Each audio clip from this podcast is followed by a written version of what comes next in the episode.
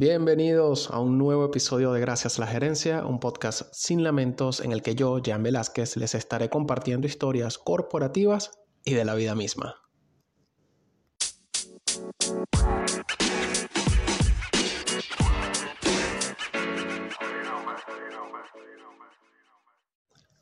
El genio humano da para todo, para lo bueno y lamentablemente para lo malo. Las estafas piramidales son acciones delictivas que, la verdad, pues no son tan nuevas.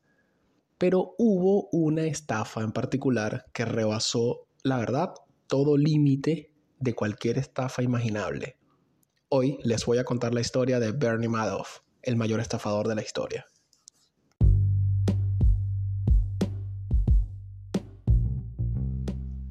Abril 29 de 1938. Queens, Nueva York, Estados Unidos. Nace Bernard Lawrence Madoff. Bernie, o Bernardito, porque español, creció en un vecindario predominantemente judío en Laurelton, Queens, en su natal Nueva York. Ya siendo un joven adulto, eh, se casó con Ruth Alpern en noviembre 28 de 1959. Él con 21 y ella de 18 años. Años más tarde, el matrimonio engendraría dos hijos, Andrew y Mark Madoff. En 1960, a sus 22 años, Bernie se graduó en ciencias políticas en Hofstra University en Hempstead, estado de Nueva York. O sea, el tipo era un New Yorker hasta los tuétanos. También en 1960, junto a su esposa, quien para ese momento de sus vidas trabajaba en Wall Street, luego de obtener un título en psicología en la Universidad de Nueva York, ambos fundaron Bernard L. Madoff Investment Securities. La especialidad de la recién fundada firma de Madoff eran las llamadas eh, acciones de centavo, o sea, acciones de muy bajo precio que se cotizaban en el over the counter market, que en español sería algo así como mercado de mostrador. Era un mercado extrabursátil en el que básicamente encontrabas acciones a precio de remate. Este over the counter market o simplemente OTC, como era conocido entre los corredores de bolsa, fue el predecesor de nada más y nada menos que la National Association of Security Dealers Automated Quotation. En español, cotización automatizada de la Asociación Nacional de Comerciantes de Valores, mejor conocido como Nasdaq. Sí, ese Nasdaq que hoy día todos conocemos. Entre 1960 y finales de los años 70, Bernardito Madoff, desde el inicio de su trayectoria, Hizo gala de sus habilidades para las relaciones públicas y desarrolló en Nueva York y en Palm Beach, Florida. Eh, en ambas localidades, Madoff paulatinamente cultivó amistades con hombres de negocios y personajes influyentes. A esta gente les dio, pero el papá de los árabes de lengua y demás cortesías que iban desde cenas hasta dar fiestas eh, muy muy publicitadas en páginas de alta sociedad que hicieron de Madoff un tipo con el que todo el mundo quería tener algo que ver. Un codiciado contacto para cualquiera que quisiera hacer negocios. Todo esto hizo que poder acceder a Madoff era más un tema aspiracional, una cuestión de prestigio y exclusividad. Obviamente Bernardito sabía lo que hacía y seleccionaba muy bien no solo a quien admitía como inversor en su firma, sino también y muy, muy especialmente a quienes rechazaba, porque sí, el tipo se daba el lujo de rechazar a gente con mucha plata, un, poco para aumentar ese, carácter aspiracional de poder contactarle. Y lo hacía para aumentar aún más eh, su reputación, por supuesto. Y obviamente atraer a la mayor cantidad de inversores serios y pesados posibles. De esta forma acabaría firmando eh, a sus acaudalados contactos como inversores en Bernard L. Madoff Investment Securities.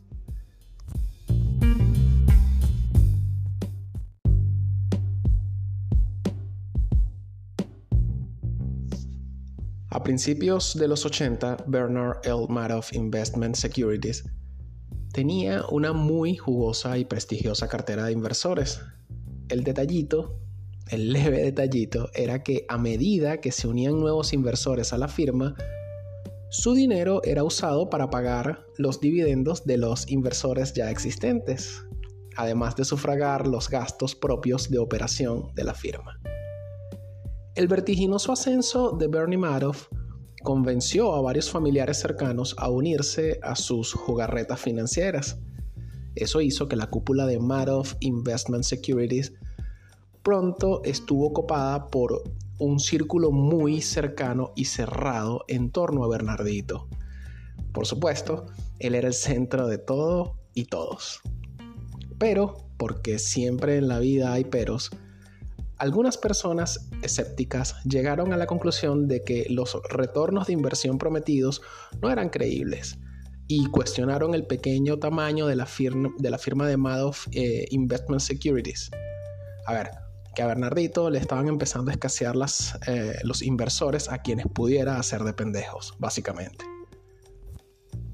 Pero a pesar de estos ligeros rumores, nadie, ninguno de los acaudalados inversores de su firma, que by the way, no, no entiendo qué pasaba por la cabeza de esta gente que ponía la plata en manos de este tipo sin verificar nada, eh, básicamente ninguno sospechaba que habían caído en una estafa piramidal o esquema Ponzi, como también se le conoce.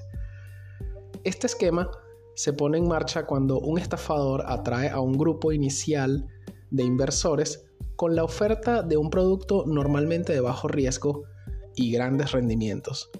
De esos que cualquiera con más de tres dedos de frente, insisto, diría, coño, no sé, es como demasiado buena la vaina como para ser verdad. Bueno, así, una vaina así. A partir de ahí, en lugar de efectuar la, inversión, el estafador debe buscar un número mayor de inversores y con ese dinero devuelve a los grandes, eh, devuelve esos grandes rendimientos prometidos al primer grupo. La misma mecánica se pone en marcha para pagar al segundo grupo y así sucesivamente, hasta que, por supuesto, se vuelve insostenible y alguien o algunos se quedan sin su plata y el esquema queda al descubierto y bueno. Durante las siguientes dos décadas, por poquito tres, Bernie se dedicó a repetir la enfermiza centrífuga de embaucar a unos para pagar a otros. El otro detallito con Madoff es que era muy bueno reclutando estafados, pero pésimo para pagar y obvio para generar dividendos. En esas casi tres décadas, Bernie Madoff construyó una casi inverosímil lista de personas acaudaladas, lista que hasta hoy se conoce como la mayor estafa piramidal de la historia. Entre las víctimas se pueden citar a, y escuchen bien, John Malkovich, Kevin Bacon, el mismísimo Larry King, el, famoso ancla de CNN, el cantante John Denver, el beisbolista Sandy Koufax, el dueño de los Mets de Nueva York, coño, Fred Wilpon, la estrella de cine blanco y negro Sasa Gabor, eh, Barbara Bach, la ex esposa del Beatle, del Ringo Starr, el director, el ultra recontrafamado director Steven Spielberg también cayó ahí. El premio Nobel de la Paz, el tipo no respetó nada, o sea, Elie Wiesel, hasta Pedro Almodóvar cayó en esta estafa a través de su compañía productora la empresaria Alicia Koplowitz. Y la lista no se limitó solo a personajes acaudalados, o sea, tanto empresarios como del jet set, sino además muy reconocidas entidades de diversa índole como la Universidad de Columbia, la Universidad de Brandeis, el Hospital Universitario de Nueva York, pero qué perro, o sea, no perdonó ni un hospital. el propio BBVA tampoco escapó el Banco Santander. El BNP Paribas eh, de Francia, el afamado banco inglés HSBC, en, eh, que en su momento este banco, al, destaparse la cuestión, anunció pérdidas hasta por mil millones de dólares. Demasiada plata. Eh, el otro que cayó fue The Bank of America, Credit Suisse. Y si seguimos, podemos incluir en la misma lista a la familia Kissinger. O sea, Madoff estaba loco. O sea, estafó a una de las familias más sólidas y con más abolengo en el norte. O sea, un senador de Nueva York, de Nueva Jersey, perdón. O sea, el tipo estafó hasta un senador. El senador era Frank Lautenberg. Y eh, tenemos también a un magnate del real estate llamado Larry Silverstein, que también cayó en las garras de Madoff. Madoff no tuvo reparos a la hora de estafar y timó también a su abogada Ira Sorkin e incluso a su propia familia. tipo, no conocía límite. Su hermano Peter Madoff y sus hijos Mark y Andrew Madoff también forma parte de la lista de 112 páginas de estafados. En realidad, la lista Madoff es muy, muy larga. A ver, más de 13.600 personas o entidades picaron el anzuelo del financiero deseoso de ganar dinero fácil en unos eh, tiempos precrisis cuando hacerse rico pues parecía soplar y hacer botella.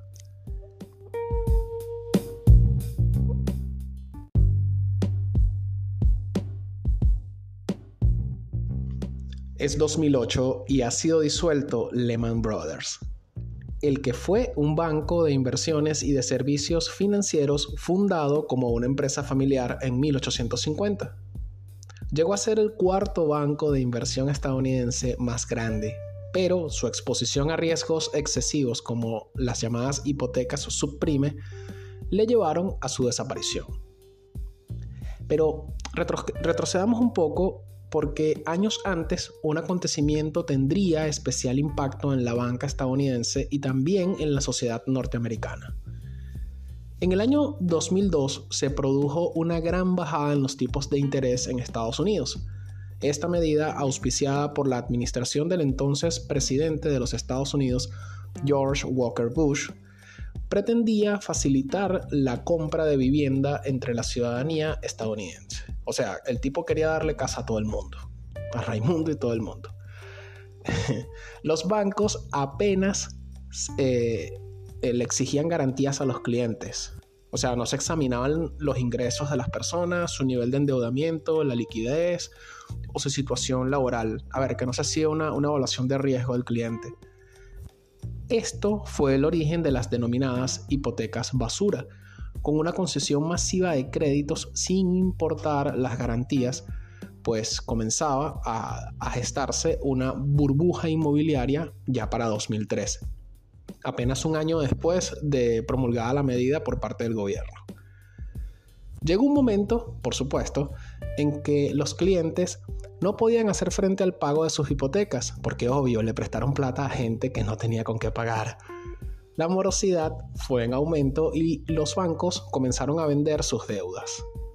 Así como si se tratase de una epidemia, los impagos y la deuda se propagaron por todo el mundo. Precisamente, eh, Lehman Brothers era un colosal banco terriblemente expuesto, como les dije, a las llamadas hipotecas subprime el gran banco de inversión había atesorado gran cantidad de los títulos que venían vinculados a hipotecas subprime. Las, desastrosas consecuencias se hicieron sentir en Lehman Brothers, desplomándose radicalmente su valor en bolsa entre 2007 y 2008. La imposibilidad de encontrar un comprador y la decisión del gobierno estadounidense de dejar caer a Lehman Brothers provocaron la quiebra de la entidad Específicamente el 15 de septiembre de 2008, Lehman Brothers se declaraba en quiebra. Este era el final de una empresa que había salido indemne de una guerra civil, del crack del 29, pero también representaba el, el pistoletazo de salida de una de las crisis económicas más duras de la historia. Diciembre de 2008. En medio de la crisis económica mundial, que los estadounidenses llamaron la Gran Recesión, porque si es en Estados Unidos todo es más grande y mejor, incluso la crisis económicas, pero, pero mejor prosigamos con la historia. A ver, Bernie Madoff supuestamente admitió las dimensiones de la estafa eh, a los miembros de su familia.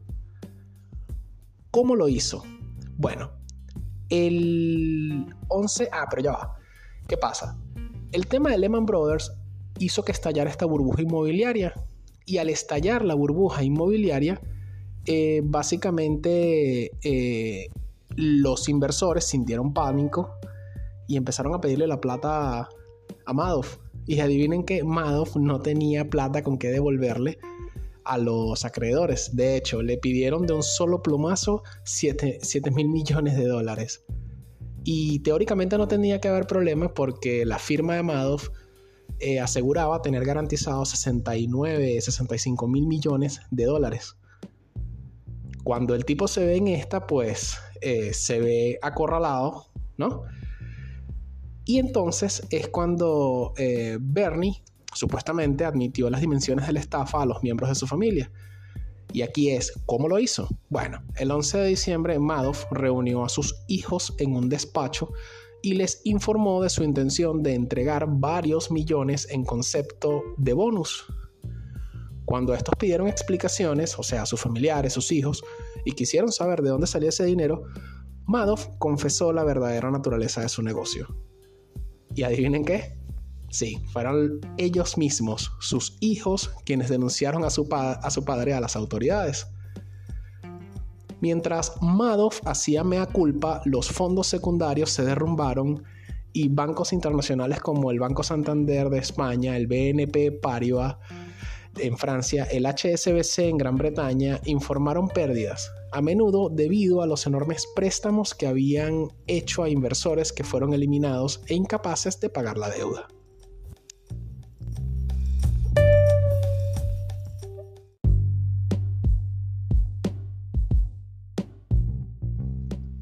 16 de junio de 2009.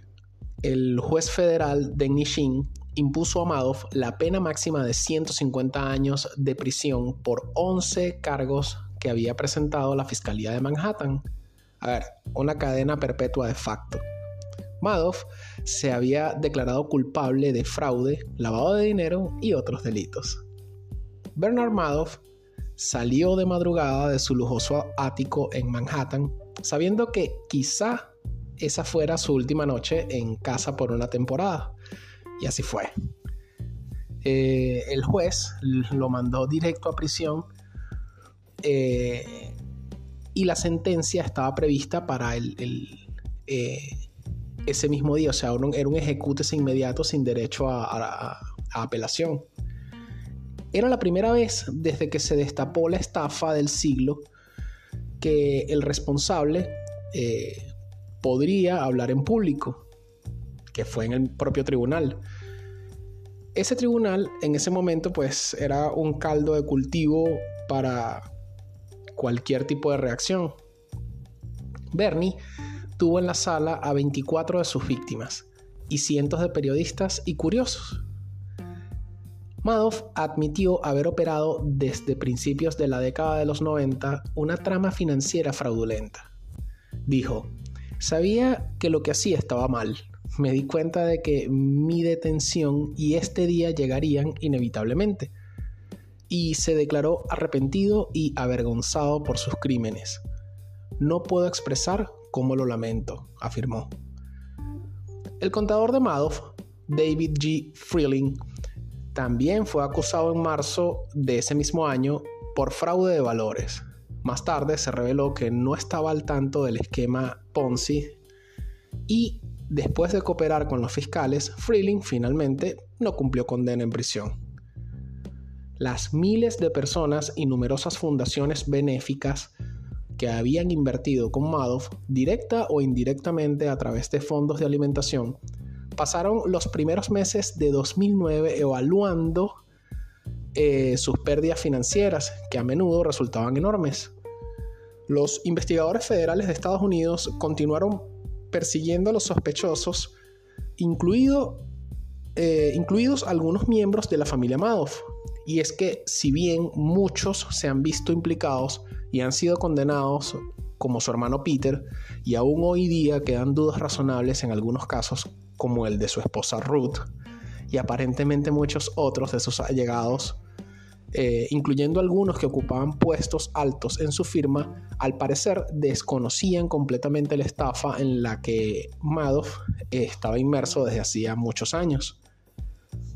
Las estimaciones de pérdida oscilaron entre 50 y 65 mil millones, pero los investigadores en su momento decían que localizar los fondos faltantes podría resultar imposible.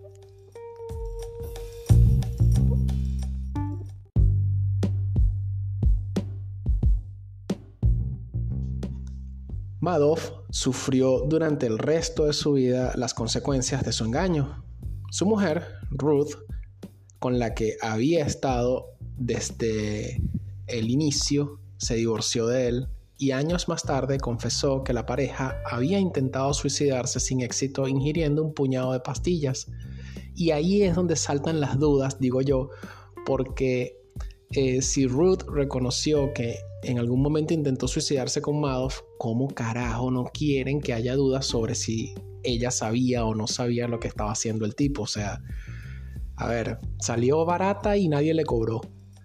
En fin, la mayoría de su familia y amigos le retiró la palabra y su hijo Andrew falleció, falleció un año más tarde mm, a causa del cáncer, dejando al ex banquero virtualmente solo.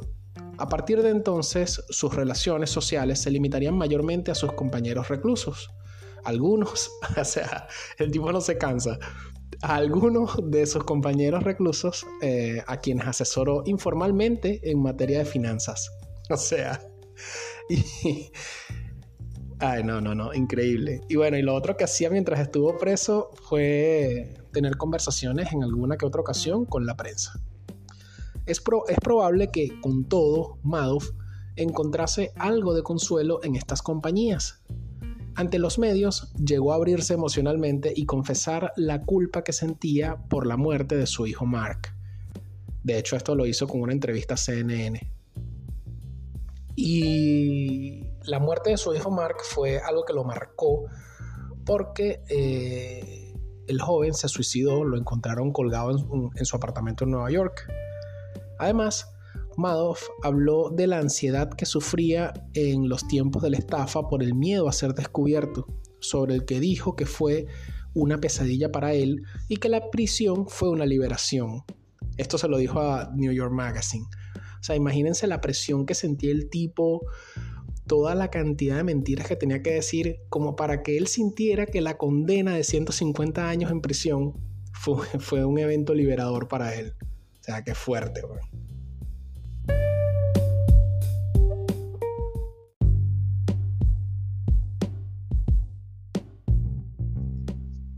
Miércoles 14 de abril de 2021. Bernard Lawrence Madoff murió a la edad de 82 años en prisión por causas naturales. Si bien él sufrió las consecuencias de sus actos el resto de su vida, misma vida que le alcanzó para afrontar la muerte de sus dos hijos, los estragos que causó fueron mucho, pero mucho más allá. De hecho, fueron tales que muchas personas quedaron arruinadas, algunas incluso se quitaron la vida, o al menos lo intentaron.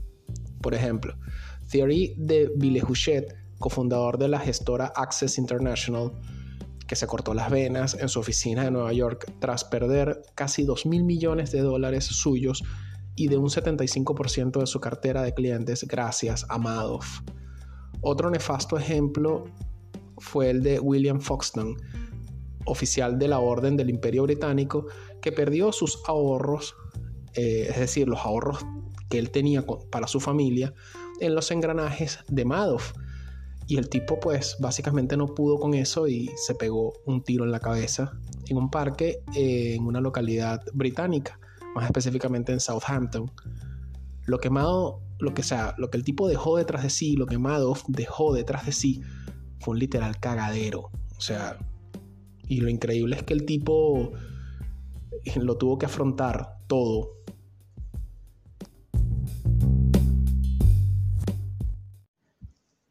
La mejor forma de terminar esta historia es remembrar los datos más absurdos de Madoff y su épica estafa piramidal.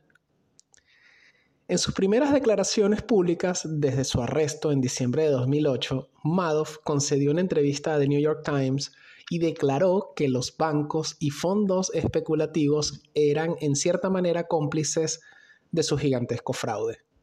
O sea, el tipo en algún momento dijo, si yo me voy, todos se vienen conmigo. Y hubo quien dice, o sea, hubo quien llegó a, especular que quién sabe si muchos de los que estaban allí, o, sea, o algunos de los que estaban allí, eh, estaban enterados en mayor o menor medida de cómo era el, el, turbio negocio del tipo. pero dada la reputación del personaje, pues nadie, nadie quiso ahondar más allá a ver si era cierto o no. Hacia febrero de 2021, Irving Picard, el fideicomisario eh, designado por el tribunal en el caso de Madoff, había recuperado eh, más de 14.400 millones de los 20.000 millones en activos robados. Y anoten esa cifra, 20.000 millones en activos robados.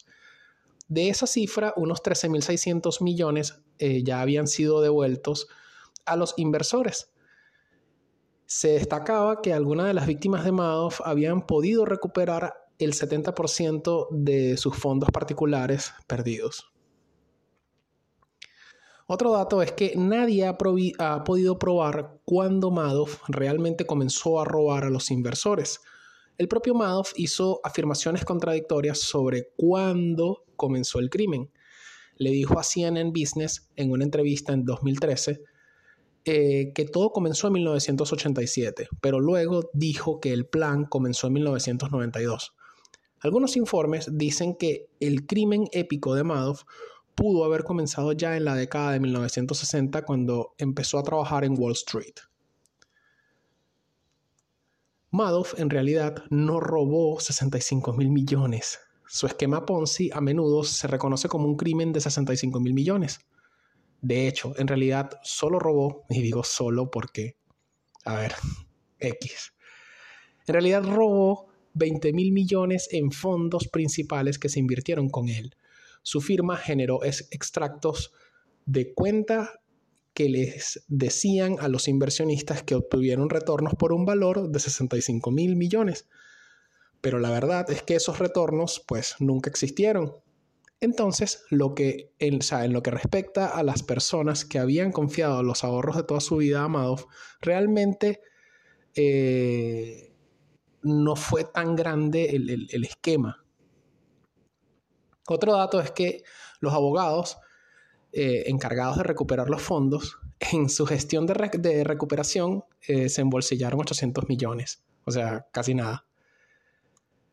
Bernie Madoff fue uno de los precursores y creadores del índice bursátil Nasdaq, del que incluso llegó a ser director. Increíble esto. La vida en prisión no era tan mala, dijo Madoff. En la entrevista de 2013 con CNN Business, el estafador de 75 años dijo que tenía un trabajo por el que ganaba unos 40 dólares al mes limpiando teléfonos y computadoras durante unas pocas horas al día. Creía que sus compañeros de prisión lo respetaban y dijo que pasaba gran parte de su tiempo leyendo periódicos y novelas. Además, agregó que se despertaba temprano, a las 4.30 am, no porque tuviera que hacerlo, sino porque no podía dormir. Estaba obsesionado por el suicidio de su hijo Mark, eh, quien se ahorcó en, el 11 de diciembre de 2010, en el segundo aniversario de su arresto. Fui el responsable de la muerte de mi hijo Mark y eso es muy, muy difícil, dijo. Vivo con eso. Esta fue la historia de Bernie Madoff, el estafador más prolífico de la historia. Recuerden que pueden apoyar este proyecto en coffee.com slash gracias a la gerencia podcast. Allí encontrarán todas las show notes de cada episodio. Esto está disponible en Anchor, Spotify, Google Podcast, Apple Podcast, Tuning Radio y Amazon Music. Pueden escribir a gracias a la gerencia. Esto fue Gracias a la gerencia. Nos vemos en otro episodio corporativo y de la vida misma.